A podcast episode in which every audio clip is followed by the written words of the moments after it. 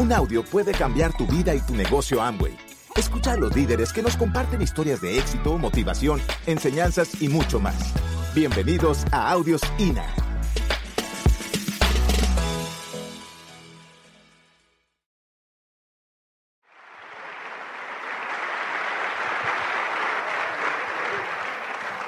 Bueno, yo creo que muchos eh, de, de alguna manera conocen nuestra historia, pero realmente ha sido más desde lo que han visto y no realmente desde lo que fue.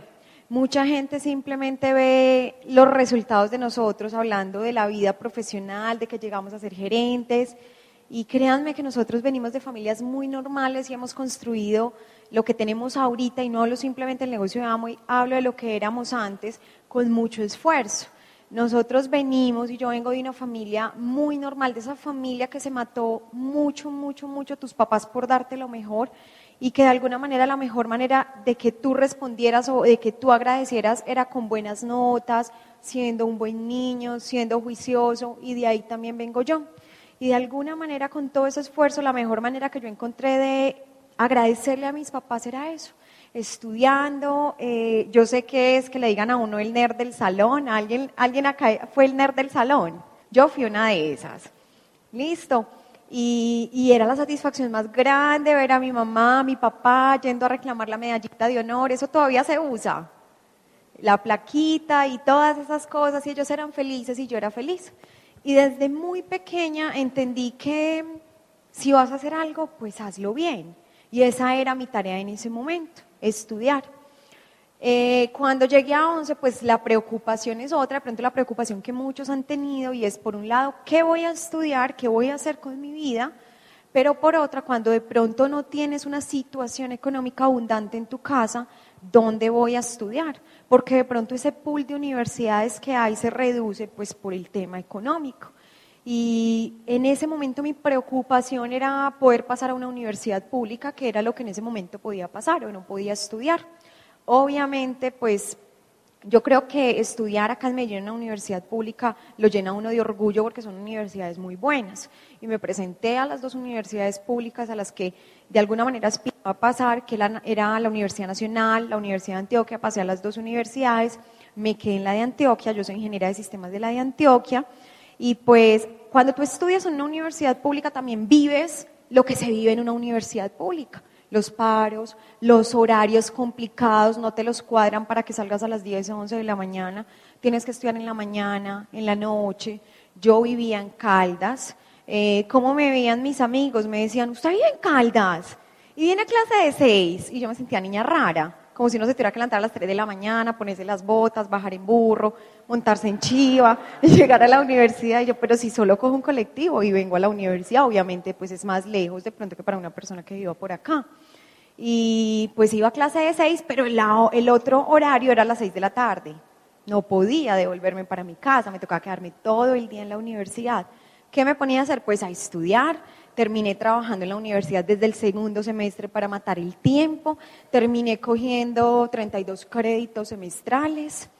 Eh, me tocó un paro, efectivamente, gracias a Dios solo uno, pero me pude graduar en nueve semestres porque pues gracias a que cogía 32 créditos, pues recorté la, carrera nueve semestres, terminé saliendo a los 10 con el paro y con la ilusión de ser rica, con la ilusión de cambiarle la vida a la familia, con la ilusión de devolverle un poquito a los papás eso que tanto te dieron. Y también entendí algo, yo he sido muy buena estudiante, imagínense que yo me gradué con un promedio de 4.6 en la Universidad de Antioquia. No era la mejor, créanme que no soy tan inteligente, simplemente que la disciplina vence la inteligencia. Y eso fue lo que pasó conmigo. Yo simplemente me dediqué a estudiar, que era mi trabajo en ese momento. Pero también entendí que no importa cuánto saques en la universidad, nadie va a mirar tus notas. A nadie le importa cuánto sacaste. Yo era feliz poniendo en la hoja de vida 4.6, nadie mira eso. Sí, a mí, a mí ese no me daba tanta risa porque yo me esforcé mucho por ese 4.6. ¿cierto? Pero nadie mira eso. ¿Cuánta gente no fue súper tesa en la universidad, pero no tiene los mejores trabajos hoy? La vida cambió y yo también entendí eso. Y me encuentro con una recién egresada de semejante promedio, con semejante esfuerzo. y un salario, yo empecé a ganarme 900 mil pesos, o sea, definitivamente yo creo que eso, es triste para un profesional. Y no estoy diciendo que no estudien. Yo soy lo que soy ahora gracias a todo lo que pasó en mi vida. Pero definitivamente uno tiene que empezar a acabar en otro pozo. Y como obviamente no conocía esto, como obviamente nadie me había dicho esto, la única solución o la única salida que yo encontré para aumentar mi ingreso fue inmediatamente meterme en una especialización. ahí sí fue deuda porque me metí a la Universidad de AFIT a hacer mi especialización en gerencia de proyectos y vuelve uno a trabajar durísimo, porque no es fácil trabajar y estudiar, vuelve uno todo contento donde el jefe con el cartón que dice especialista en gerencia de proyectos, mira a ver cuánto te suben. Efectivamente no fueron 5 millones. Y empieza entonces la guerra con la vida de, de verdad, entonces, ¿cómo funciona esto? Y como todavía no entendía, tuve la grandiosa idea de aceptar una propuesta que me hicieron de la Universidad de Antioquia de ser docente de cátedra. Entonces empiezo a trabajar, en las noches daba clase, buscando generar más ingresos, también con la ilusión de, mejorar muchas cosas y de, ser esa persona que hacía el cambio en, la vida de tu familia. Y te das cuenta que tampoco funciona. Que yo a la edad de 23 años, yo ya estaba dando clase en la Universidad de Antioquia, en décimo semestre de ingeniería, que vivía la vida de una persona de 30 años, que yo no podía salir un viernes y un sábado a rumbear porque al otro día tenía clase, y empezaron demasiadas responsabilidades y te das cuenta que tampoco vas para ninguna parte. Y fue simplemente un tema que a veces uno lo tienes al frente pero no lo notas. Y es un tema de levantar la cabeza donde sea que estés, en cualquier empresa, y mirar quién gana más plata. Y la respuesta es muy sencilla, gana más el gerente, gana más el presidente y gana más la gente que trabaja en el área comercial. Y yo dije, listo, acá fue, área comercial.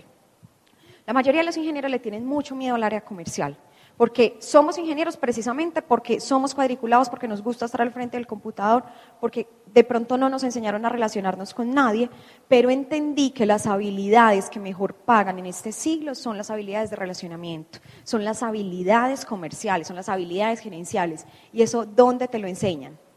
Nadie, nadie me lo había enseñado, ni siquiera en la especialización en EAFIT, eso lo tienes que aprender por tu cuenta. Y acá realmente hay una escuela de negocios tremenda que sí encontramos donde te enseñan eso.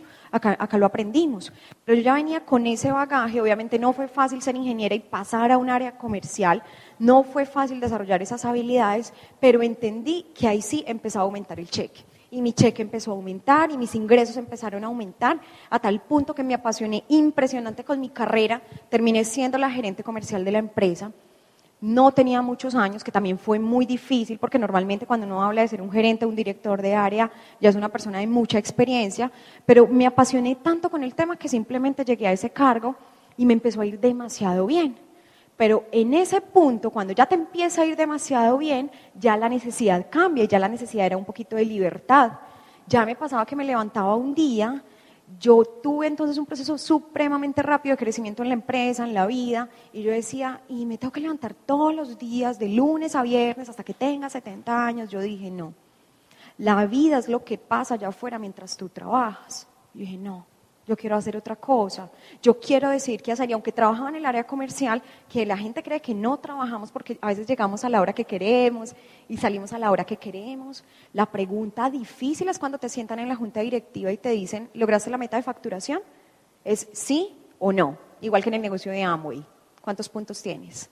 No necesito más respuestas. ¿Cuántos puntos tienes? Y aprendí a trabajar bajo la orientación al resultado, que es lo que te piden aquí. Si tú no has tenido experiencia laboral, si no has tenido experiencia en ventas, si no tienes la experiencia que yo tengo, igual no importa. El negocio es tan lindo que cualquier persona lo puede hacer, pero son habilidades que tienes que desarrollar. Ese tema de orientación al resultado, ese tema de habilidades, ¿dónde se cierran los grandes negocios en las empresas? En un restaurante, tomando un café, simplemente desde la confianza y eso fue lo que yo aprendí. Y entonces, pues, llega, llega Jorge a mi vida o llego yo a la vida de él, yo no sé qué tenía el de arriba planeado, pero nos pone a vivir en la misma unidad, en la misma torre, en el mismo piso. Y a veces tienes las oportunidades tan cerca que no las ves, tan cerca que no las ves. Y así conocí yo a Jorge en un ascensor. Eh, yo les quiero contar la verdad. Resulta que, eh, bueno, ya saben que he sido un soñador. Y en algún momento de mi vida, pues de, soltería, o sea, había tenido varias novias y como un denominador es que vivían lejos. Y entonces un día me puse a escribir cómo era la, la mujer que quería, entre las cosas que puse fue que viviera cerquita. Por eso apareció ella en el 1104, yo en el 1102. Eh, escribí allí, eh, pues, toda la, eh, digamos, físicamente como la quería, que tuviéramos muchas cosas en común, el mismo pregrado, el mismo posgrado, eh, trabajábamos en el medio, o sea, todo perfecto. O sea, mirando hacia atrás, yo solo cambiaría una cosa de lo que escribí allí. O sea, si bien puse que no tuviera problemas financieros, lo que debía haber colocado es que fuera multimillonario, ¿no? Y definitivamente hay que tener cuidado con lo que uno piensa y sueña porque se, puede hacer realidad. Y yo creo que más allá de las carreras, más allá de todo, creo que tenemos una vida muy parecida porque créanme que antes de ser diamantes en amo, y yo siento que, llegamos a ser diamantes en la vida y no por el dinero y no por el cheque, sino porque desde muy temprano en nuestras vidas decidimos hacer una diferencia. Y eso es ser diamante. Y veníamos con un proceso claro de marcar y de cambiar la vida en las familias y creo que ya lo estábamos logrando. Y Amway simplemente fue ese vehículo que nos ayudó a acelerar el proceso y hacerlo más rápido. Y le debemos mucho a esto y gracias a esto, pues hoy estamos acá, gracias a esto, un día como mañana no tenemos la preocupación de levantarnos a las 7, 8 de la mañana quienes trabajan ya hasta ahora le empieza a dar uno como una cosita, ¿cierto? El sentir que ya cualquier día puede ser domingo o sábado, eso no lo paga nadie. Y pues en ese proceso entonces, la casa sola, él solo, yo sola, todo se empezó a dar. Y, y bueno, y nos conocimos. Yo fui la que le hablé a Jorge, pues en el ascensor, yo lo saludé porque Jorge realmente es súper tímido. Ahorita hablábamos atrás y Andrés le decía, y Juan, increíble el proceso que ha tenido, porque de verdad que Jorge es supremamente tímido, entonces yo lo saludé en el ascensor, hola, ¿estudias o trabajas? Porque es tan incómodo estar en un ascensor del piso 11 al 1 mirando para el techo, entonces uno le habla a la gente. O yo no conocía el negocio, no lo estaba haciendo, yo lo vi como el vecino, como un amigo, él me vio como un prospecto, no más. Entonces supongo que también por eso me saludó amablemente.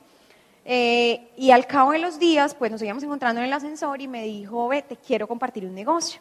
Y Jorge para mí tenía marca personal porque teníamos una historia parecida, porque sabía de dónde venía, porque sabía dónde estaba y lo que había hecho. Y yo dije, si él ha logrado eso en su vida y me está proponiendo un negocio, yo quiero escucharlo. ¿A alguien le ha pasado eso? No importa si tú eres ingeniero, médico, abogado, lo que sea. Qué rico que tú crees una marca personal tan grande en tu vida que cuando tú le digas a alguien te quiero contar un negocio, ese alguien piense lo mismo y diga, yo no sé qué está haciendo esta vieja, este man, pero yo lo tengo que escuchar porque él tiene marca personal. Y esa es la mejor forma de contactar y de crear el negocio, ¿cierto? No tienes que ser millonario ni tener una carrera, es cuestión de cómo vives y qué reflejas en tu vida. Y él para mí representaba un modelo de alguna manera. Y yo dije, pues escuchémoslo. Yo creo que yo fui uno de los primeros planes de Jorge. Entonces no fue un plan, un plan rápido, ni de 10 minutos, ni de 20, fue un plan de días. Hay que generar curiosidad. Días. Yo trabajaba en el día, estudiaba en la noche, cuando no estaba estudiando estaba trabajando, mantenía supremamente cansada. Para mí después de las 10 de la noche era un martirio estar despierta y Jorge llegaba a la casa tipo 8 o 9 de la noche, nos sentábamos en el balcón supuestamente a hablar de negocios, eran las 11, yo le bostezaba encima, él no entendía, él no me había contado el negocio. Y pasaron muchos días para yo saber que esto era Amway. Y cuando me di cuenta que esto es Amway, de pronto lo que les pasó a muchos, tanto para decirme que era Amway. Y mi mamá el otro día siempre preguntaba, ¿qué hubo? ¿Cómo le fue con el vecino? Y yo, mami, nada. Pues no, no me dijo nada.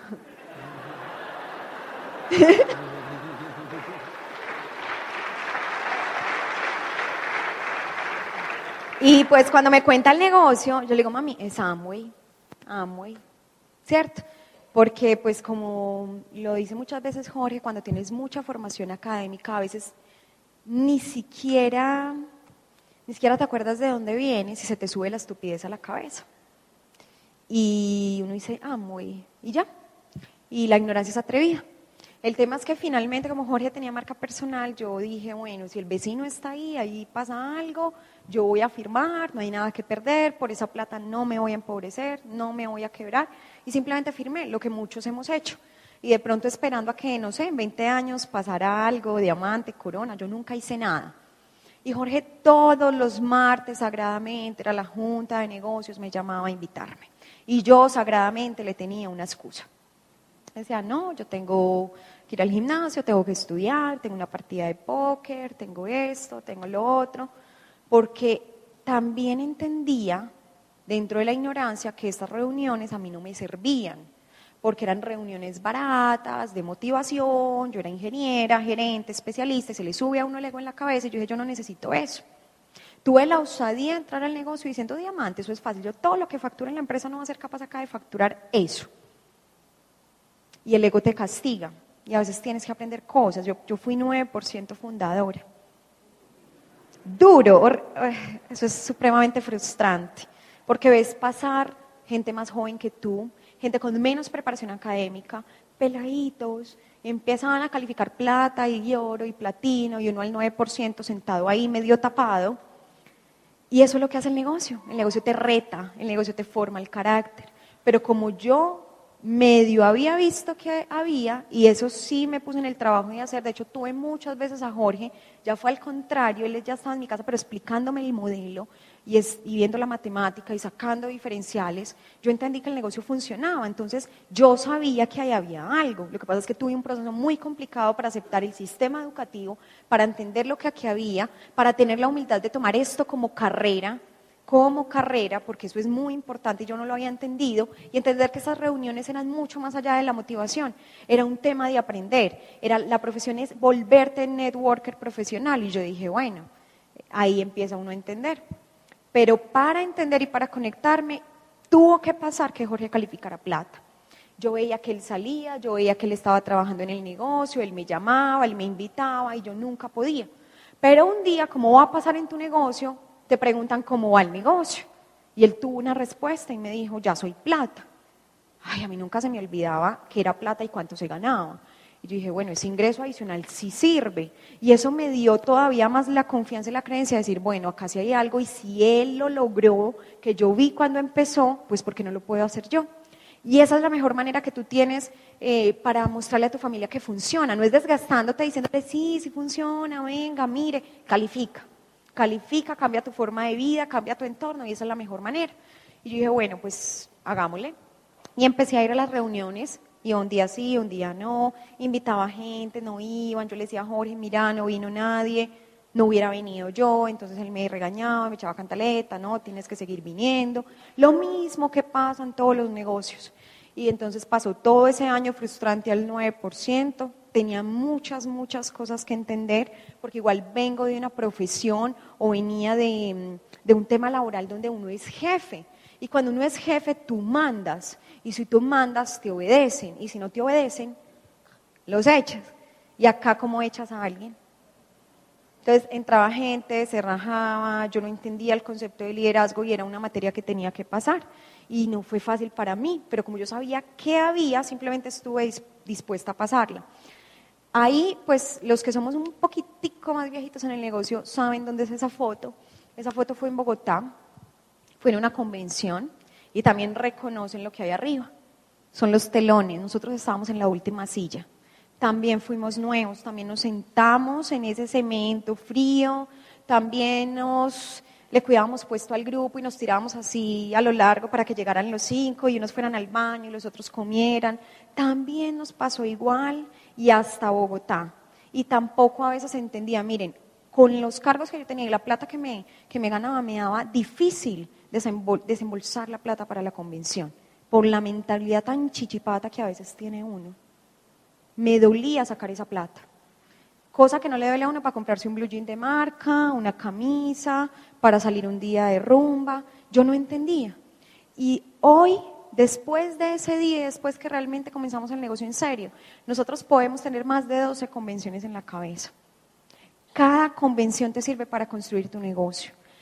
La convención nunca puede representar para ti un gasto, siempre tiene que ser una inversión. Y a veces es difícil de entenderlo, sí, pero lo que hay que entender es que muchos diamantes han construido el camino, ya está pavimentado y te están diciendo, venga. Si la convención fuera malo, sería muy estúpido de nuestra parte decirte que vayas y que gastes allá dos días y aparte de eso dinero. Es simplemente un proceso. Paula, yo voy a las juntas, al seminario, sí, y la convención Cada cosa es importante. Tú no sabes en esa convención quién va a estar y qué va a decir exactamente que te va a servir para tu calificación. Así que no vayas a ahorrar en eso. Y ha sido clave para nosotros en este tipo de eventos promover durísimo, porque es que hay cosas fáciles y hay cosas difíciles en Amway. Fácil, fácil dar un plan. Fácil, venir al seminario. Fácil, venir a la junta. Difícil, no porque sea difícil, sino porque implica un compromiso compra 10 boletas de convención. Eso es difícil. No porque tengas o no tengas la plata, es porque mentalmente te reta. La pregunta es, si tú estás dispuesto a cambiar de nivel, si tú quieres hacer cosas diferentes, la mejor manera es cómo me comprometo. ¿Qué pasa si tú hoy compras 10 boletas de convención? ¿Cómo sales? Tu cabeza va a estar puesta en a qué 9, a qué 8, a qué 10 voy a llevar. Pero si tú no compras nada, te va a importar un carajo si llevas o no llevas a alguien. Igual tu bolsillo no está comprometido. Ahora, no pierdes plata. ¿Qué pasa si tú pones 10 nuevos en convención? Con uno que entienda y se haga platino, el negocio te lo paga a creces todos los meses. Todos los meses. Entonces mira también cómo estás tratando tu negocio. Ese día también nos prometimos jamás volvernos a sentar ahí. Yo no sé cuántas veces te quieres sentar ahí, yo no sé cuántas veces quieres sentar tu esposa ahí, porque pues uno ve media vela y de falda sentado ahí, eso sí es lo más incómodo, ¿no? Y bajar esas escaleras y entrar al baño, eso es un deporte extremo. Pero mientras no califiques, te toca pagar ese precio. Y pues como dijo Jorge, decidió auspiciarme para toda la vida, nos casamos. Eh, y cuando me propuso matrimonio, él era platino, o estaba en calificación, estaba en calificación platino, yo era 9% fundadora, con una pena tremenda. ¿Cómo? ¿Cómo le acepto esto? Uno 9%, pegado. Le dije, no. Entonces él me dijo, vamos a juntar el negocio vamos a trabajar juntos. Yo le dije, no, yo me voy a hacer platino sola, porque yo tengo que estar a tu altura y yo tengo también que vivir ese proceso. Entonces, pues obviamente eso me sirvió para apurarme un poquito, porque qué vergüenza. Eh, califiqué platino, entonces salí el 9, califiqué 12, 15, 12, 9, 0, 15, 18, plata. Desde el momento en que califiqué plata, ese negocio jamás ha dejado de, de recalificar, todavía existe, de hecho es es nuestra pata más fuerte del diamante. Eh, y ahorita pues construimos el negocio juntos y comenzamos a construir todas esas metas juntos. Y por eso también pues acá hay muchas niñas solas a hacer el negocio. Es que las mujeres somos, yo siento que somos muy buenas para el negocio. Incluso podemos ser mucho mejores que los hombres.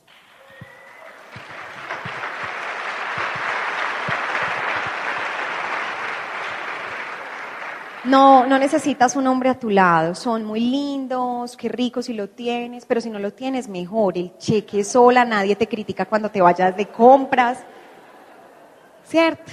Entonces, disfrútate también el proceso. Somos muy buenas para esto, más de lo que creemos. Entonces, a trabajar y a, demostrar que sí se puede. Y acá está Jorge saliendo del trabajo, de corbata, haciendo talleres. También hacemos talleres de productos, porque somos partidarios de que la mejor manera de enseñar es con el ejemplo. Y eso no lo hace una persona si no tiene visión. Nosotros sabíamos que estábamos construyendo. Cada vez que hacemos un taller de productos, sabemos que de ahí puede salir un diamante. Y que con solo ese taller de productos, esa persona puede triplicar la facturación de mi negocio. Y esas personas que están ahí en ese taller, puedo asegurar que ninguna de esas cuatro existe hoy. No importa, hizo parte del proceso, nos enseñaron. Simplemente tenía que ser así. No te puedes simplemente quedarte quejando. Y también hacemos clínicas de belleza, de hecho Jorge las hace. De hecho, les enseñamos a los niños de nuestro grupo a hacerla, con toda la dignidad del mundo, porque es que esto es un negocio. ¿De qué depende de la visión? ¿Estás vendiendo papel higiénico o estás montando productos familia? Cuando tú tienes eso claro, haces lo que tengas que hacer. Gracias por escucharnos. Te esperamos en el siguiente Audio INA.